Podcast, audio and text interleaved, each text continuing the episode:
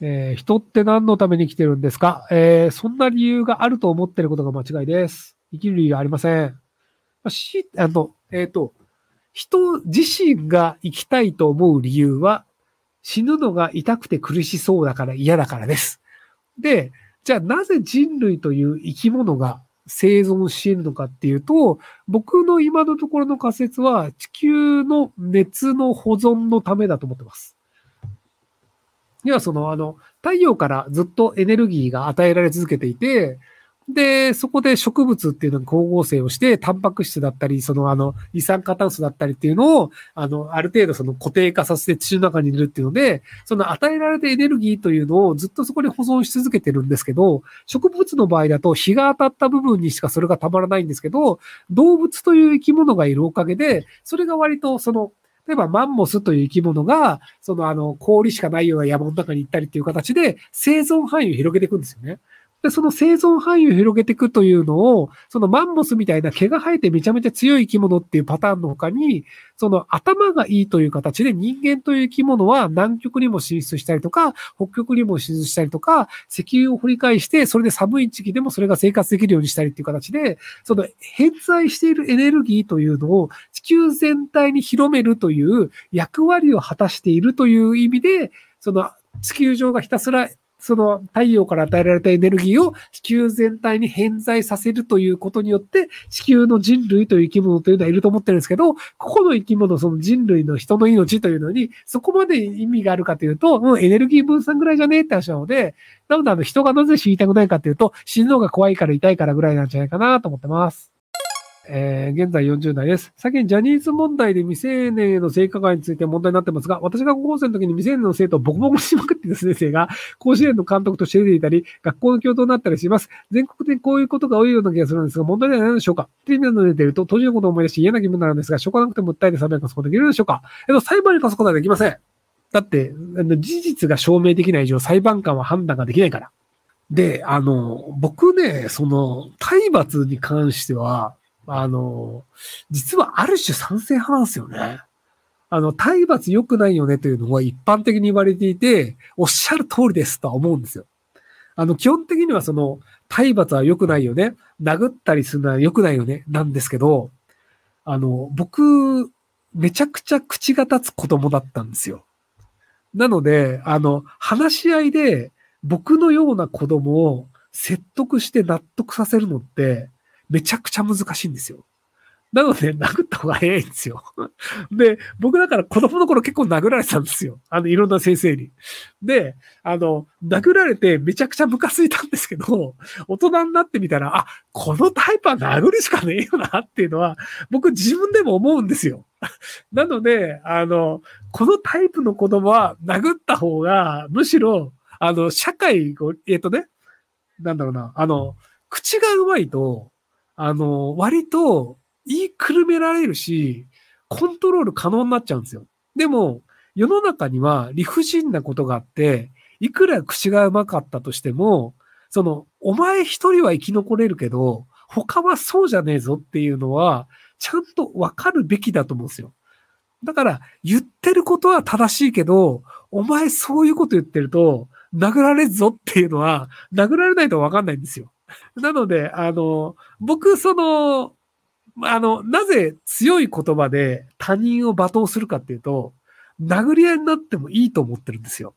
要はその、大人が殴り合いになった場合は、めっちゃ金取れるって分かってるし、あの、殴られ方によっていきなり死ぬっていう殴られ方はしないっていうのも分かってるので、なので、その、殴り合いになったとしても、全然僕有利に立ち回れますよっていうのが分かった上で、目の前の他人をディスるんですよ。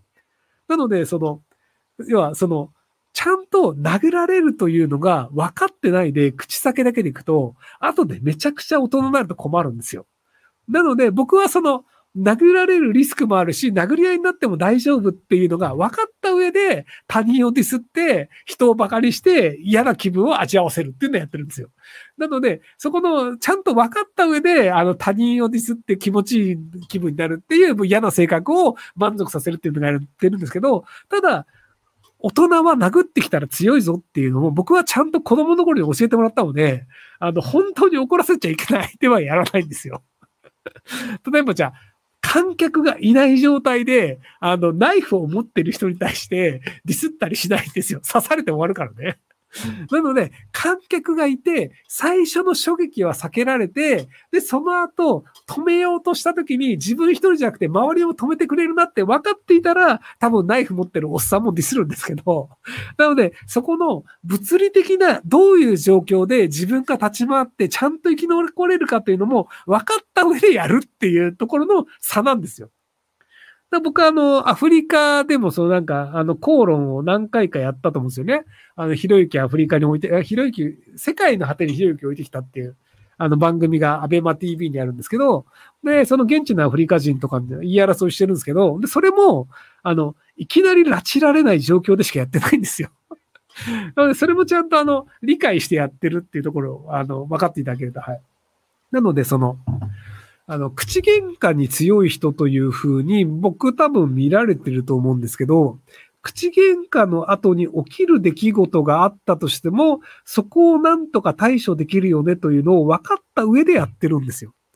なので、口喧嘩の後に何か起きた時に、これはまずいなっていうところでは口喧嘩しないんですよ。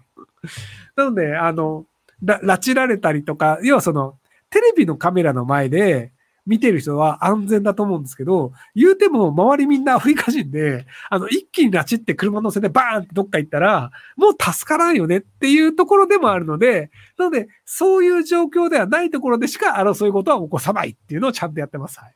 なので、あの、子供は殴られた方がいいと僕は薄々思ってるんですけど、あの、一般的には、あの、理解されないと思うので、なので、あの、まあ、あの、こう、な殴るべきであるというわけでもないんですけど、ただ、殴られないとわからない世界というのもあるし、世の中っていうのは実は理不尽で、暴力というのはそこら中にあるので、なので世の中に暴力というのはあるよねというのをちゃんと理解してもらうっていうのは僕は子供のうちにちゃんと分かってもらう方がいいんじゃないかなと思ってて、あの、戸塚ヨットスクールの人が、その、ある程度の暴力っていうのは教育にとって必要だよねって言ってるのは、僕は結構同意しちゃうんですよ。